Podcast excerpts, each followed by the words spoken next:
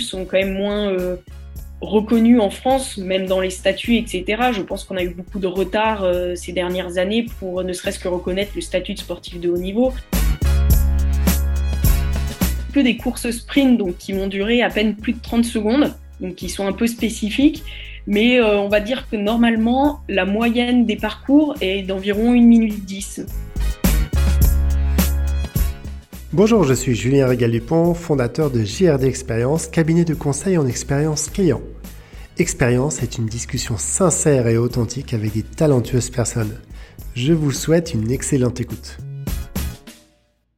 Bonjour et bienvenue euh, sur un nouvel épisode d'Expérience. Aujourd'hui, j'ai le plaisir de recevoir Marielle Berger-Sabatel, sportive de haut niveau en ski pas acrobatique, en freestyle, parce que c'est comme ça qu'on doit dire aujourd'hui.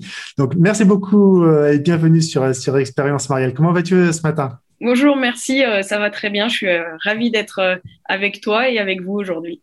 Bah, ravi, chère auditrice et chers auditeurs. Donc, j'ai toujours une première question que je pose à mes talentueuses personnes que j'invite. Qu'est-ce que tu évoques le mot expérience? Pour moi, je crois que l'expérience, c'est vraiment en fait euh, presque le quotidien et toutes les actions qu'on peut mener, puisque finalement, euh, tout ce qu'on fait nous enrichit, euh, des fois de bonne ou moins bonne manière, mais en tout cas, finalement, ouais, pour moi, les expériences, c'est euh, c'est presque quelque chose de quotidien. Tout, vraiment, tout ce qu'on réalise va nous enrichir et nous apporter des expériences. Alors après, il y en a des plus marquantes que d'autres, des plus enrichissantes que d'autres. Mais finalement, c'est euh, quelque chose, je crois, qu'on qu'on vit vraiment tous les jours et plus souvent que, que ce qu'on pense. Et, euh, et, par, et, par, rapport à ça, bah tiens, ça peut être intéressant de rebondir là-dessus pour te présenter à, à notre audience. Donc, tu as commencé le, ski il y a 15 mois. Euh, moi, je pensais que c'était directement sur une piste noire, mais non, te compte fait, euh, la personne qui t'a mis sur les skis, sur mon ton papa, a décidé de te mettre sur une pente un peu moins pentue. Et il a bien eu raison, sinon tu aurais, euh, été sur Instagram avec les petits-enfants qui, qui débattent très rapidement à la mode américaine. Comment ça s'appelle? Est-ce que tu peux te présenter un petit peu à notre audience? Oui, c'est vrai que j'ai commencé le ski très tôt, mais parce que j'ai marché tôt et que j'ai grandi en station euh, de ski aux Arcs, euh, voilà, avec un papa moniteur. Donc, euh, effectivement, je me suis retrouvée sur le jardin d'enfants à 15 mois, mais voilà, la pente était quand même plus proche du plat que, que de vraiment une piste noire. Et donc, j'ai eu la chance de grandir dans la station des Arcs, donc avec les skis au pied et la possibilité de profiter du domaine assez souvent et euh, même euh, presque tous les jours, euh, tous les jours de l'hiver. Et qu'est-ce qui, t'a poussé tout compte fait Quel a été Tu as été détecté Quand est-ce qu'à partir de quel âge tu t'es dit bah tiens je vais je vais me lancer à devenir sportif de haut niveau Alors avant c'était pas le, le, ski cross, je crois que tu avais fait un petit peu une autre discipline avant de passer en ski cross. Oui, avant euh, j'ai fait le ski du ski alpin puisque ça reste la base du ski cross et on doit voilà déjà euh, quand même euh, se débrouiller tout seul sur des skis avant de se mettre à quatre sur une piste puisque si jamais il y a besoin d'un rappel le ski cross donc on part à quatre skieurs ensemble dans un parcours où il y a des bosses, des sauts, des virages relevés et le but est d'être le premier en bas. Et euh, donc, euh, j'ai finalement, euh, c'est assez difficile à croire peut-être, mais j'ai jamais eu un énorme déclic à me dire je veux faire du sport de haut niveau.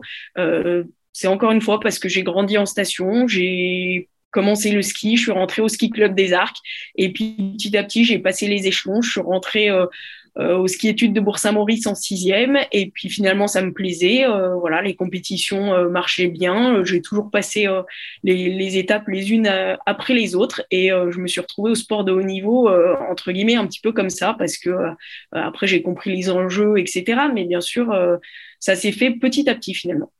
Et, euh, et, donc petit à petit, on devient plus grande. Donc aujourd'hui, euh, tu as fait une dernière compétition. Euh, c'était, donc c'était la dernière compétition de la saison parce que la saison c'est, c'est fini, euh, c'est fini il y, a, il y a quelques jours si je dis pas de bêtises.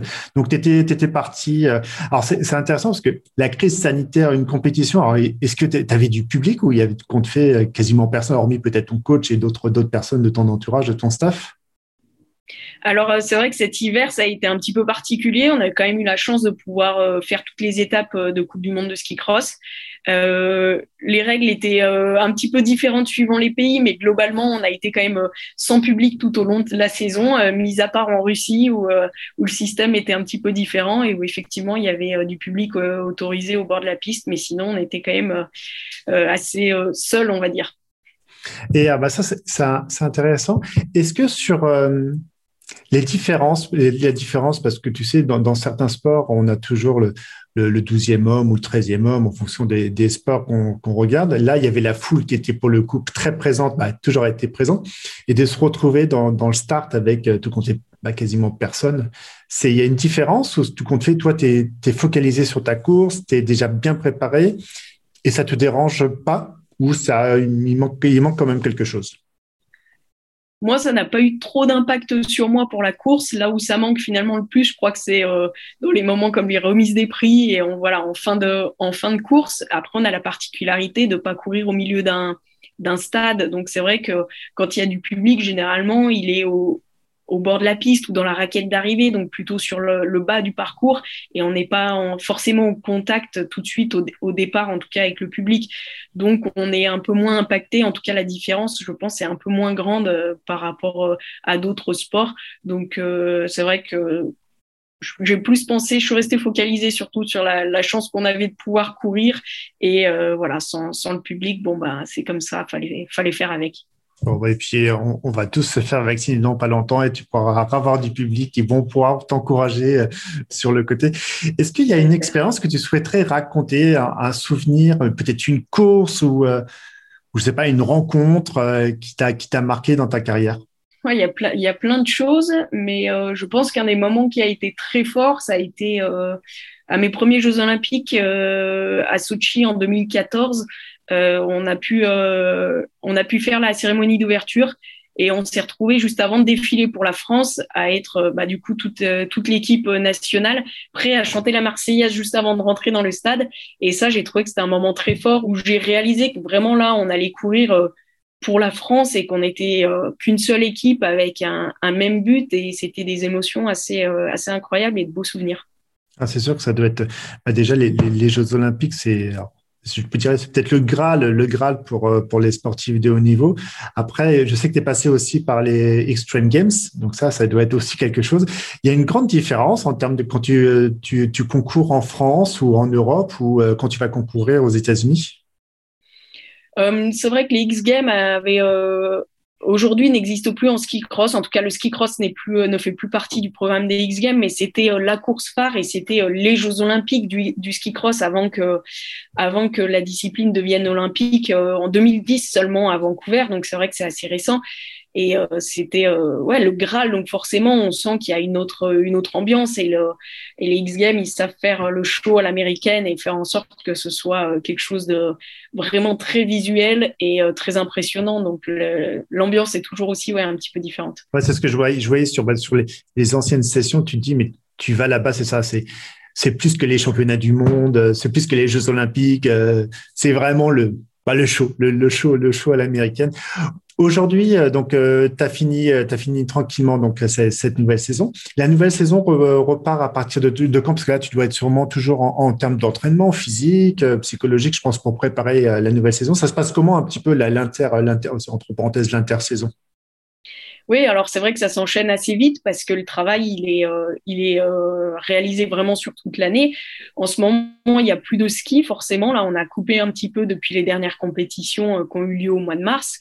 On va pouvoir retourner quand même sur les glaciers skiés d'ici quelques semaines en France. Donc voilà, ça c'est ça c'est top. Et en l'entraînement physique, bah, lui ne s'arrête ne s'arrête jamais, hein, comme toutes les disciplines et tous les sportifs de haut niveau. C'est vrai que c'est en, en, continuité. maintenant, on est quand même là au mois de au mois de mai-juin sur les périodes un petit peu plus euh, un petit peu plus calmes euh, où on a quand même un petit peu plus de temps pour se reposer aussi et récupérer de la saison.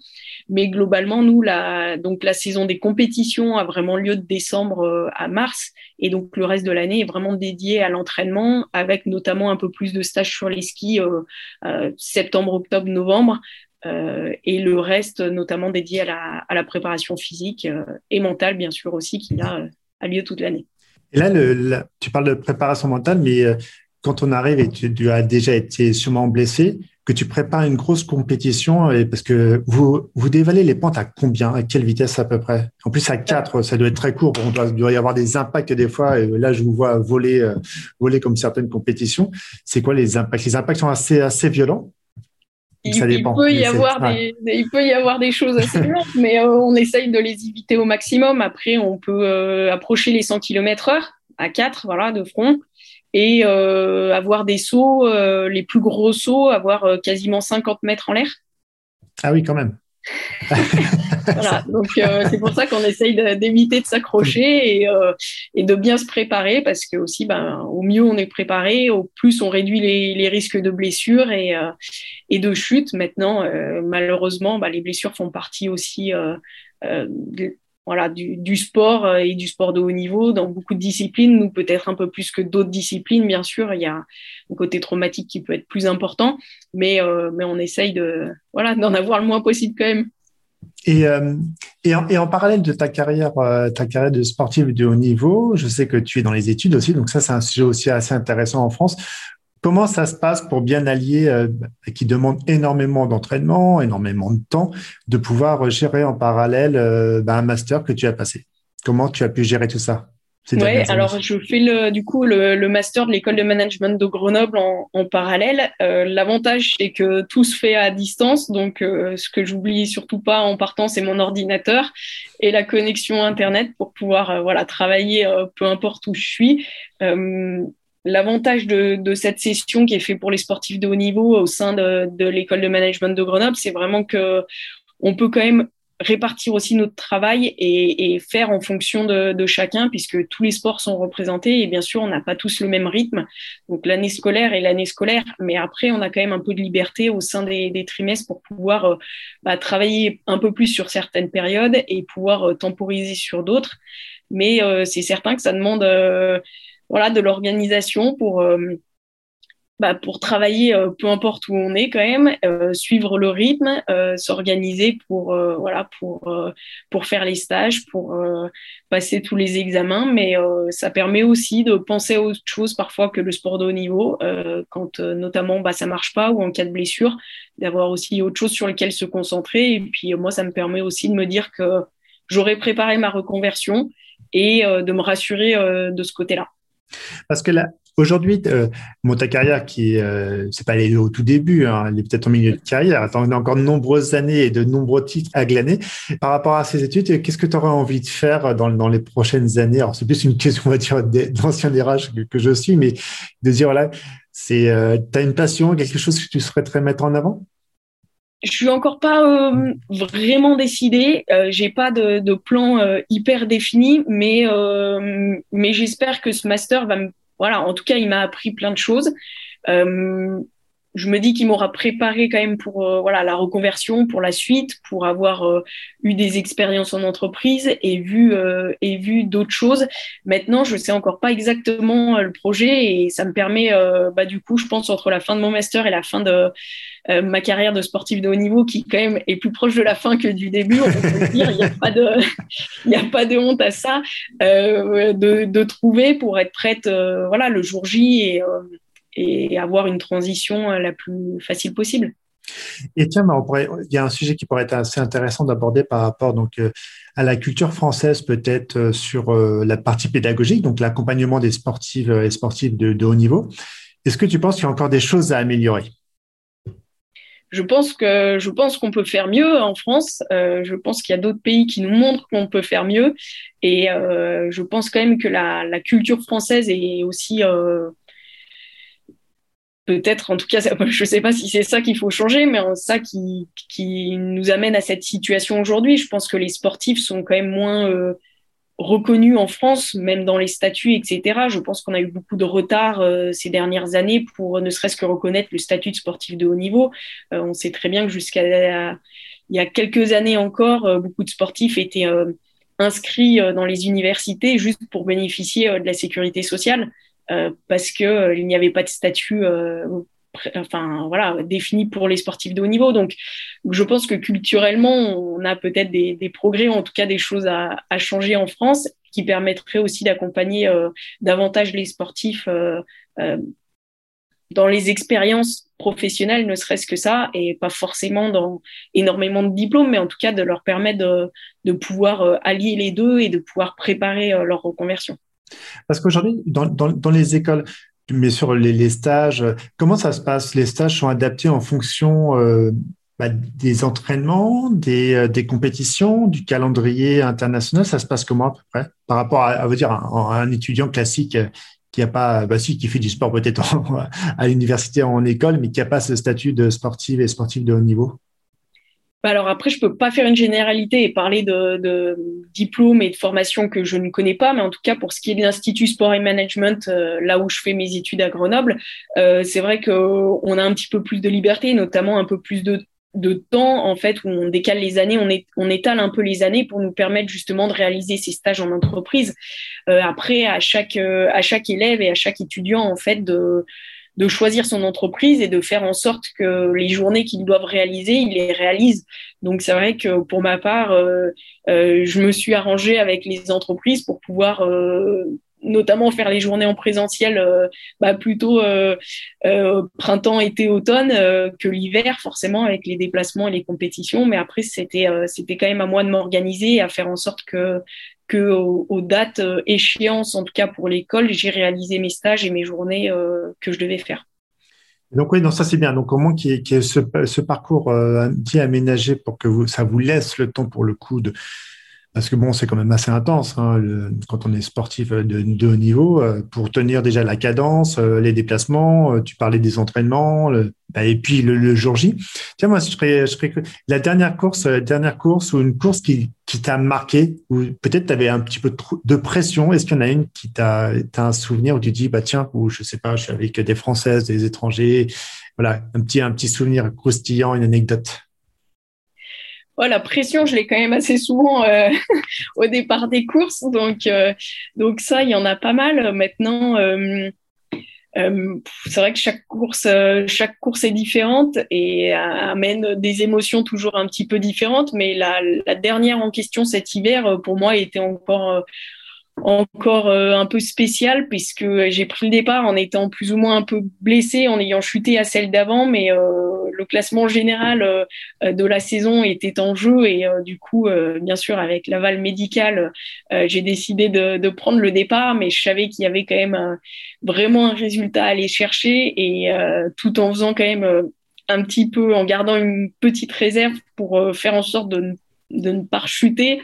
Euh, voilà, avec cette pression du coup un peu spéciale où on sait qu'il y a euh, euh des enjeux euh, un peu plus globaux de toute la saison, etc. C'est sûr que ça amène toujours un petit peu plus de stress et, et, et voilà et d'adrénaline aussi. Et donc là, c'est donc si, si l'objectif étant que tu devais finir la course, dans, euh, sur les quatre, personnes, euh, donc les trois, tu devais finir deuxième, première. Bah, tu me diras sûrement la meilleure place pour voilà pour un petit peu. Tu parlais d'objectifs, euh, d'objectifs globaux parce que c'est de se si sur un virage, je me plante ou par rapport à, la blessure que, que j'ai eue dans le dernier run, ça devait être pas si simple que ça. Hein. Ouais, alors il fallait que je termine dans les quatre premières de, hmm. cette Coupe du Monde et ah j'ai terminé euh, voilà cinquième et du coup au classement général j'ai terminé quatrième pour un point par rapport à la troisième. Bon bah tant mieux. donc, voilà, donc ça a pas ça a pas joué, mais au moins j'aurais essayé. Mais c'est euh, et euh, mais ça doit être ça doit être dur physiquement de alors les runs, euh, pour, les personnes qui connaissent pas, les runs, ça se passe comment? C'est euh, sur les compétitions de la Coupe du Monde, c'est sur une semaine assez intense ou c'est à peu près comment? C'est des courses matin, après-midi, je sais pas comment ça fonctionne exactement. Alors normalement, euh, pour donc une, une Coupe du Monde, c'est-à-dire une étape pour nous. il y en a en gros une douzaine dans l'hiver d'étapes de Coupe du Monde. On a deux jours d'entraînement sur la piste euh, donc euh, c'est quand même avec des passages limités. Euh, on va dire que maximum ce sera quatre passages d'entraînement. donc ce qui nous permet d'appréhender après une reconnaissance où, on passe pardon dans le parcours doucement pour savoir bien évidemment si c'est un saut, si c'est un virage relevé, ce qui se passe, où est-ce qu'on doit tourner, parce que parfois c'est en aveugle et on ne sait pas si après on doit partir à gauche ou à droite. Donc pour appréhender toute la piste. Ensuite, on a un passage de qualification donc un peu comme euh, voilà en Formule 1 où là on va faire euh, la grille de départ. Par contre nous c'est un passage tout seul sur la piste et donc là pas le droit à l'erreur parce qu'on n'a qu'une chance et il faut donc être dans les meilleurs temps euh, pour être dans le, tableau final. Et ensuite, on part 4 par 4 dans le tableau final, où là, ça se passe un peu comme en tennis, on va dire, où les têtes de série sont à l'opposé du tableau. Et on est ensuite donc 4 par 4 dans, chaque, dans chaque run, où là, les deux premiers, peu importe le temps, il faut être dans les deux premiers pour passer et être qualifié au tour suivant. Est-ce qu'il y a une, comme la natation, les, les, personnes qui sont au milieu ont plus de facilité ou vaut mieux être sur le côté? Est-ce qu'il y a, par rapport, tu parlais aux têtes de série, est-ce qu'il y a un avantage là-dessus? Alors en fait, tout dépend des courses, puisqu'il y a chaque course donc est différente, le profil de, piste est différent, et euh, en tout cas c'est le meilleur temps, euh, le meilleur temps des, quatre personnes qui sont au départ qui va choisir en premier euh, sa porte de départ. Donc sur les quatre, les quatre possibilités, c'est lui qui choisit en premier. Ensuite, le deuxième meilleur temps des quatre personnes, etc. Et certaines pistes, il est intéressant d'être plus ou moins à gauche, ou plus à droite, ou plus au milieu. Et ça, c'est vraiment propre à chaque piste et aussi un petit peu à chaque athlète. Euh, mais donc, on ne peut pas faire une généralité, mais en tout cas, c'est toujours mieux d'avoir, euh, tant qu'à faire, la possibilité de choisir sa porte de départ euh, plutôt que, que, prendre la dernière qui reste, qui, sur certaines pistes, est effectivement un petit peu désavantageuse, mais qui, sur d'autres, est complètement identique. Parce qu'une une, course, ça, ça, dure combien de temps à peu près? C'est des parcours à peu près similaires en termes de, de durée, de, de, de pas de la vitesse, mais on peut des fois atteindre plus de 100 km/h, faire des bonds de 50 mètres. Quelles sont à peu près les différences, les différents parcours? Il y a des parcours qui sont plus difficiles que d'autres, tout compte fait, plus techniques il y a des parcours qui sont différents. Maintenant, on commence à avoir un petit peu des courses sprint, donc qui vont durer à peine plus de 30 secondes, donc qui sont un peu spécifiques. Mais euh, on va dire que normalement, la moyenne des parcours est d'environ 1 minute 10. Maintenant, on en, fait pardon, euh, parfois qui durent 1 euh, minute 25, 1 minute 30 quasiment, donc qui sont plus longues. Et bien sûr, on, on subit, entre guillemets, l'effet de l'altitude. Euh, donc certaines euh, certaines stations euh, comme Val Thorens où on court généralement en début de saison, l'étape est devenue assez commune dans le calendrier. On est assez haut en altitude, on le sent on le sent un peu plus que d'autres compétitions qui peuvent être à une altitude moindre. Parce que là, par rapport à ça, ça peut être intéressant aussi par rapport à, à la préparation, la préparation physique et mentale. Est-ce que c'est toujours le même cérémonial que tu, que tu fais ou tu, euh, en fonction, en fonction, bah tu disais des, parcours qui peuvent durer une minute 10 à plus d'une minute 30. Comment tu te sens quand tu, voilà, si on avait une, journée, une journée type post, post compétition, euh, c'est quoi tes, c'est quoi, comment tu fais, tout simplement? Oui, il y a tout l'échauffement euh, classique qu'on a le matin aussi pour bah, être prêt avant d'aller, avant d'aller sur les skis. Et euh, pareil, avant la compétition, on a toujours un passage d'entraînement euh, sur la piste, donc ça nous permet de finir de s'échauffer aussi, de euh, voir comment la neige est ce jour-là, puisqu'il peut y avoir des différences aussi d'un jour à l'autre et donc des changements de vitesse, ce qui fait qu'on doit aussi adapter, bah, nous, notre euh, notre adaptation à la course et, changer parfois euh, nos actions pendant le pendant le parcours. Donc il y a tout ça. Après, euh, ça reste l'échauffement voilà classique et d'être prêt pour se sentir bah, surtout bien prêt et être être explosif pour le, le départ et les, cuisses aussi euh, bien prêtes pour, euh, pour, le reste de la piste, euh, voilà, pour bah, gérer les aléas, gérer, tenir le long de la course et pouvoir aussi enchaîner quand on est qualifié, ben, les trois ou quatre runs d'affilée qui vont du coup avoir lieu en l'espace de d'une heure et demie, une heure quarante-cinq. C'est vrai que ça va, ça va assez vite. En fait, on est euh, quand on est qualifié en bas de la en bas de la course, on a un petit, euh, on va dire quelques dizaines de secondes pour euh, faire aussi le point avec un des coachs qui va être en bas pour boire un coup, récupérer un petit peu, faire le point sur tactiquement ce qui s'est passé, s'il y a des informations à nous faire à nous faire remonter. Et là, euh, ensuite, on remonte au départ. Alors, euh, tout dépend des endroits, mais des fois en télésiège ou parfois euh, avec les, les, motoneiges pour être assez rapidement au départ. Et quand on est de nouveau au départ, ça, ça s'enchaîne assez vite et ça repart pour, pour le tour d'après, quoi. Bah c'est super intense. Je me rendais pas compte que les runs étaient aussi peu espacés. Je me rends compte que dans d'autres compétitions alpines, les runs, bon, c'est pas les runs, mais les courses sont totalement espacées. C'est vrai que c'est et puis, est-ce que, alors, c'est une question bête, est-ce qu'un jour, tu, es, tu, as, tu remontais sur un télésiège qui est tombé en panne? Ou il y a une course, et je ne sais pas, est-ce que ça, ça peut jouer et tu te retrouves un petit peu comme les bronzés font du ski avec bloqué, puis ben mince, j'ai mon run qui commence euh, dans quelques minutes. C'est vrai que ça pourrait arriver, ça ne m'est pas arrivé. Euh, l'avantage, c'est que quand on est qualifié, on est à au moins deux qualifiés ensemble. Donc, généralement, on est à peu près sur le même rythme. Donc, ça veut dire que tout le monde sera sur le télésiège en, en même temps. Mais euh, c'est arrivé cet hiver, euh, un jour de qualification euh, pour les garçons notamment, parce que nous, on venait de finir la qualification, du coup, c'était bon. Mais juste avant le départ de, leur qualification, effectivement, le, le, télésiège est tombé en panne. Et comme c'était en temps de Covid, qu'il n'y en avait que un d'ouvert aussi à ce moment-là, et il y avait quelques athlètes qui étaient quand même sur le télésiège et qui sont restés une heure bloqués. Donc, bon, il faisait pas trop froid, etc. voilà, ça allait.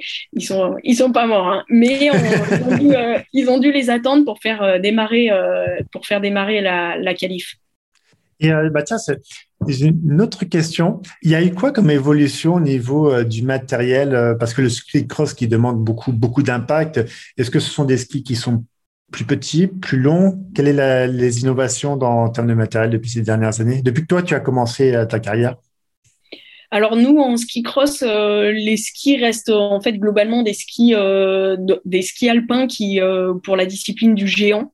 Voilà. Maintenant, on a un peu moins de réglementation qu'en ski alpin, donc on peut utiliser en fait les, les skis que, que l'on souhaite, mais ceux qui sont le plus appropriés à la discipline du ski cross, ça reste quand même les, les skis géants qui sont voilà l'intermédiaire pour avoir de la vitesse et à la fois d'être quand même maniable pour euh, les virages et les bosses qui sont parfois euh, aussi euh, assez serrés.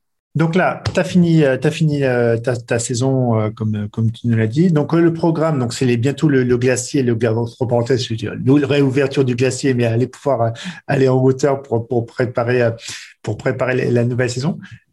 Quand tu commences, quand tu commences une nouvelle saison d'entraînement, tu te fixes des objectifs, tu te dis qu'est-ce que je vais pouvoir améliorer par rapport à, l'année dernière? C'est quoi tes, futurs objectifs pour, euh, pour l'année prochaine, bah pour la future, la future saison alors c'est vrai que j'ai quelques objectifs pour cet été, notamment les quelques points techniques que j'ai identifiés par rapport à l'hiver que je viens de passer et euh, pour essayer de progresser du coup et avoir aussi euh, bah voilà quelques buts pour pour pouvoir les, cocher, en tout cas travailler sur des choses aussi précises. Et puis après, euh, forcément, on arrive sur, sur une année olympique, donc euh, les objectifs en termes de résultats, ils vont être euh, notamment concentrés sur un jour J, voilà, au mois de février prochain, qui devrait se passer donc en à Pékin pardon, et donc en Chine pour, pour les athlètes pour les Jeux d'hiver. Donc euh, voilà, c'est sûr qu'il y a des, objectifs, euh, on va dire, intermédiaires pour arriver prêt euh, pour le début de saison et puis après les objectifs spécifiques en termes de résultats. Et là, tu es, vous êtes qualifié quand pour, pour les Jeux olympiques? Alors, les sélections seront officialisées quelques semaines seulement avant les ah Jeux olympiques. Ouais. Oui, généralement pour, euh, pour les, les JO d'hiver, c'est un peu plus euh, tardif, je crois, que les, les JO d'été. Donc, euh, je dirais que les, les sélections seront officialisées au mois de janvier prochain. Ah oui, donc c'est, ah, je pensais pas que c'était aussi aussi rapproché. Je pensais qu'il y avait il y avait des sélections, des compétitions intermédiaires qui disent bah tiens on prend on prend les meilleurs les meilleurs Français et puis vous êtes qualifié pour pour bah, la phase finale pour pour les Jeux Olympiques. Mais non. Bah après chaque nation peut un peu, je pense aussi organiser les sélections comme ils le souhaitent. En tout cas, pour la FFS, euh, l'hiver qu'on vient de terminer, donc 2020-2021, euh, les compétitions qui ont eu lieu peuvent servir et peuvent être qualificatives quand même pour les JO. Mais euh, comme on n'a pas de, de, compétition là pendant toute la, la, la partie, la partie de cet été, forcément, ça laisse aussi comme ça la possibilité aux athlètes de servir des prochaines compétitions et donc des premières Coupes du Monde de la saison 2021-2022 euh, pour se qualifier euh, pour les JO. Et là, tu, as, tu as déjà ton calendrier pour l'année prochaine de Coupe du Monde? Euh, Pas encore, non, il n'a pas été officialisé. Bon, il sera bientôt et tu seras bientôt, tu diras, tiens, maintenant, il faut que je, cartonne dans, dans, cette course pour, pour être qualifié pour, les Jeux Olympiques de, de Pékin. Et, euh, et, hâte de t'entendre chanter la Marseillaise avec, euh, avec tous les Français parce que, comme tu le disais euh, il y a quelques minutes de ça, ça doit être quelque chose d'extraordinaire de, de rentrer, bah déjà de regarder cette flamme olympique et juste avant de se dire, ça y est, on y est. Ça doit être, mais, moi, je regarde que ça que par la, à la télévision, mais c'est magique quand on voit arriver avec euh, le, drapeau français, le porte-drapeau et toute, les, toute la délégation française, euh, ça doit être impressionnant. Ouais, la cérémonie d'ouverture, c'est vraiment quelque chose d'incroyable. Aujourd'hui, est-ce qu'il y, a des nations, des nations qui sont euh, peu représentées? En termes, euh, moi je me rappelle, je vois les, Jeux Olympiques d'été où des fois c'est génial. Tu as une personne qui vient d'un pays et je trouve ça mais tellement fabuleux. Tu te dis mais il va représenter son pays, sa nation. C'est quelque chose de tellement de, de fort dans, dans, la vie euh, d'un homme ou d'une femme. Tu dis je vais représenter. Est-ce que au ski c'est pareil? Est-ce qu'il y a des petites délégations? Il y en a un petit peu. Euh, je sais que, par exemple, cet hiver, on est, nous sommes allés en Géorgie pour euh, une Coupe du Monde, et c'est euh, là-bas qu'il y aura les prochains championnats du monde de ski cross. Et notamment, il y a quelques Géorgiens qui courent en ski alpin, mais c'est sûr qu'il y en a pas beaucoup. Donc, je pense qu'ils font partie des nations qui peuvent être représentées et qui, enfin, ils seront peu nombreux euh, derrière leur drapeau euh, à défiler, évidemment. Ouais. ah, mais ça, ça doit être, c'est impressionnant. C'est impressionnant déjà de, de pouvoir, de pouvoir, euh, de pouvoir allier bah, déjà ta carrière, ta carrière sportive, parce que c'est vrai que bah, quand on a des facilités et qu'on se donne le maximum, parce que c'est quelque chose qui, qui est pas simple. Hein, chaque jour, je veux dire, tu parlais de, de détails techniques, mais pour le coup, ça doit être euh, par rapport à des personnes qui prennent leur ski euh, une fois par an en disant bon, c'est bon la technique, mais bon, au ski, c'est vraiment faire très attention et surtout quand vous skiez, euh, ne rentrez pas dans les personnes devant, même si on sont sur un snowboard ou sur, sur d'autres skis, faites attention à eux, la priorité. On va, on va atterrir tranquillement sur sur cet épisode qui était vraiment riche parce que ça, a permis euh, à l'audience de voilà de, te connaître, d'apprécier euh, pas que la sportive tout compte mais euh, la, la, femme qui va continuer sa belle carrière. Et puis pour le coup, tu as encore des dizaines et dizaines d'années d'expérience à, à, partager. Est-ce que tu aurais une anecdote ou un mot, un mot de fin pour, pour conclure tranquillement ce podcast? Peut-être juste de vivre chacun ses expériences à son niveau. C'est sûr qu'on a nous la chance sportive de niveau de voyager un peu plus, de faire euh, d'autres choses, en tout cas euh, qui sont différentes, qui sont euh, pas plus ou moins riches, mais différentes et qu'il faut, je crois, que chacun profite de, ben, de ce qui fait rêver et de ce qui lui permet d'avancer et de s'enrichir encore plus. Ah bah, alors, je veux dire, enrichissez-vous encore plus. Merci beaucoup, euh, Marielle, euh, d'avoir pris euh, ce moment sur la trêve, la trêve de la saison hivernale et, hâte d'être une petite souris, de te voir sur le glacier quand tu vas descendre la, première piste, parce que bon, c'est un glacier, hein, c'est pas une piste, une piste verte, une piste rouge. Hein, je vous préviens, c'est quand même assez haut. Donc, merci beaucoup d'avoir passé, d'avoir passé ce moment. Si vous avez apprécié cet épisode, sachez que vous avez vous allez le retrouver très rapidement et surtout, n'hésitez pas à communiquer dessus et à mettre six étoiles parce qu'on a une sixième étoile et on a une future championne, une grande championne de, ski cross et de freestyle. Donc, merci beaucoup, Marielle, d'avoir pris ce temps euh, d'échange et de discussion super enrichissante. Avec plaisir. Merci à vous. Merci.